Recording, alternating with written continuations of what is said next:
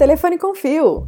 Depois de algumas edições falando de Body Talk, vamos expandir ainda mais? Vamos falar de outras metodologias do universo das terapias integrativas e sistêmicas, aquelas que olham você integralmente, olham corpo, mente e alma, cada uma do seu jeito. Vamos conhecer? Sejam todos muito bem-vindos!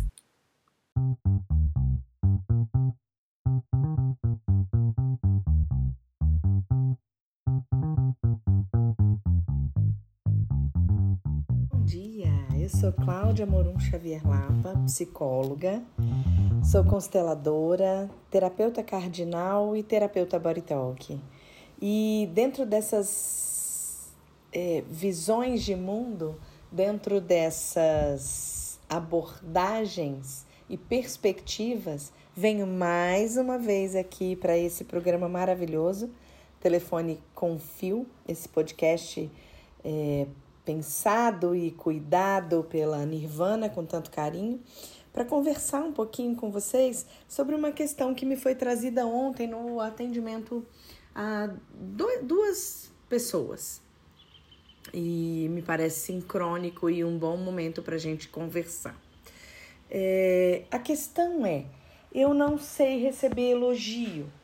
Eu não sei. Quando a pessoa me diz que, eu, que foi bom, eu não acredito né? E eu tenho uma. Eu adoro trabalhar e pensar e observar uh, a escolha das palavras que a gente faz, né? Quando a gente está falando. E o sentido dessas palavras. E acreditar, né? É, vem de crédito, de dar crédito. Quando eu não dou crédito ao que está sendo dito, eu não dou crédito àquela pessoa que está falando comigo. A gente costuma dizer, tanto na psicologia, quanto nos, nos processos psicoterapêuticos, quanto nas abordagens né, da psicogenealogia, que é psicologia, é a visão sistêmica da psicologia, a visão do o estudo do comportamento da árvore genealógica, quanto na visão sistêmica da constelação familiar ou organizacional, quanto nos atendimentos do método cardinal, né? Trabalhando essas amarras e liberando essas amarras, trazendo expansão de consciência, trazendo mais verdade para a nossa vida e trazendo alegria de viver como fruto disso tudo né? Quanto no, no trabalho do Body Talk, onde a gente conversa com o nosso corpo e todas as marcas e registros que ele vem carregando e guardando e o modo como ele é, convive com o mundo, a gente costuma é, dizer e olhar por uma perspectiva de que, que eu sempre repito, brotou em mim é meu. Se eu senti algo, se eu vi algo, se eu pensei algo, é meu é sobre meus filtros, minha experiência, minha bagagem. E quando o outro me diz que gostou de algo que eu fiz, ele está falando dele, dos filtros dele, do olhar dele. Então, pelo olhar dele, foi bom o que eu fiz. Pelo olhar dele eu estou bonita, pelo olhar dele eu sou encantadora. E quando eu digo eu não acredito, eu estou dizendo que não acredito a ele a verdade dele que não dou a ele o direito de ter um olhar, não é só sobre direito, né? Que eu não não vejo com bons olhos o que ele fala sobre ele, sobre o olhar dele para mim. Então, às vezes a gente diz: "Ah, não se importe com o que os outros falam de você".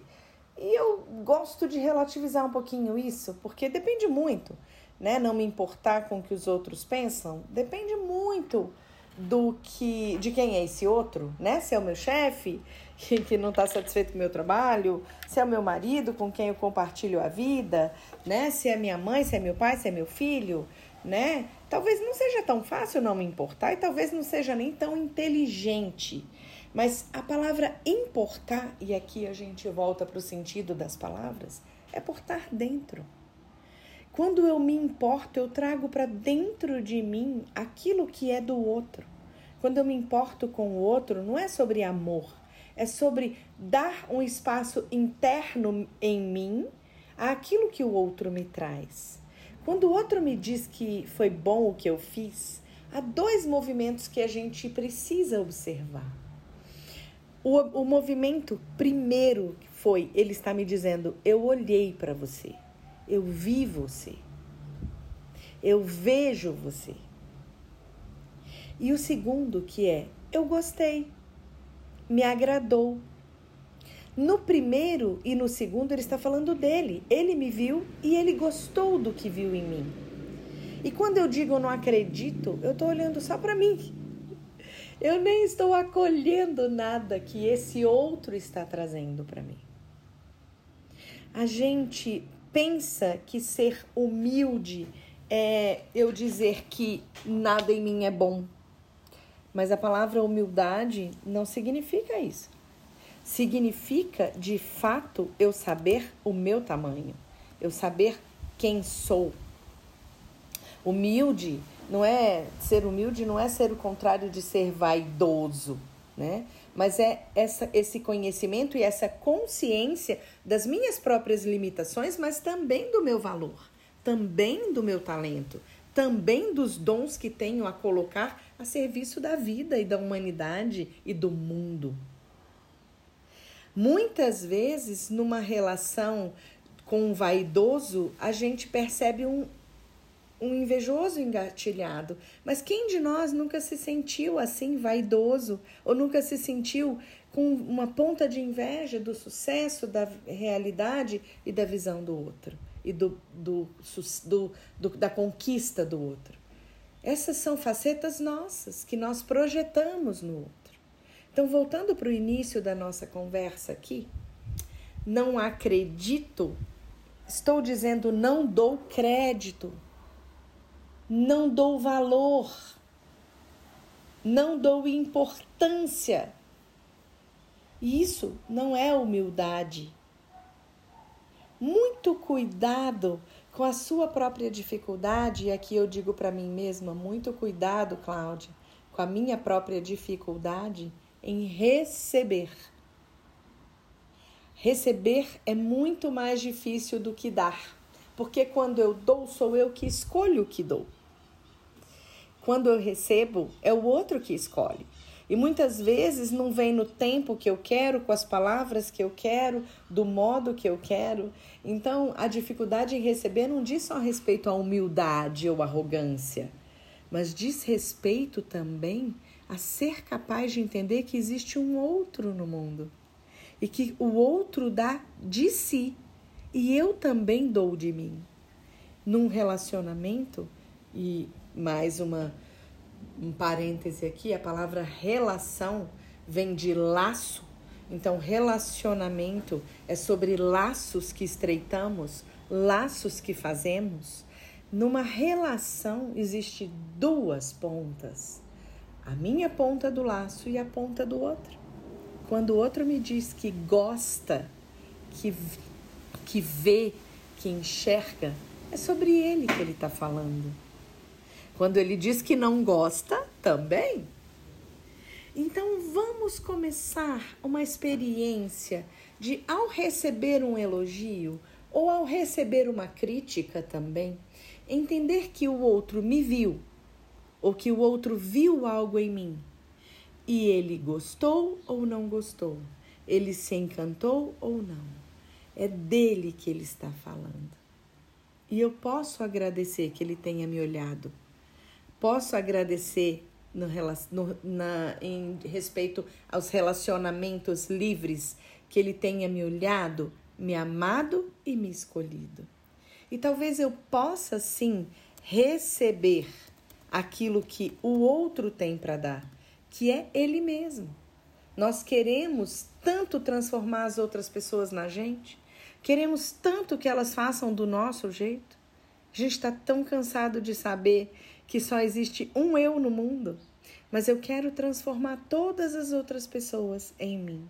No fundo, estamos sempre em busca de nós mesmos.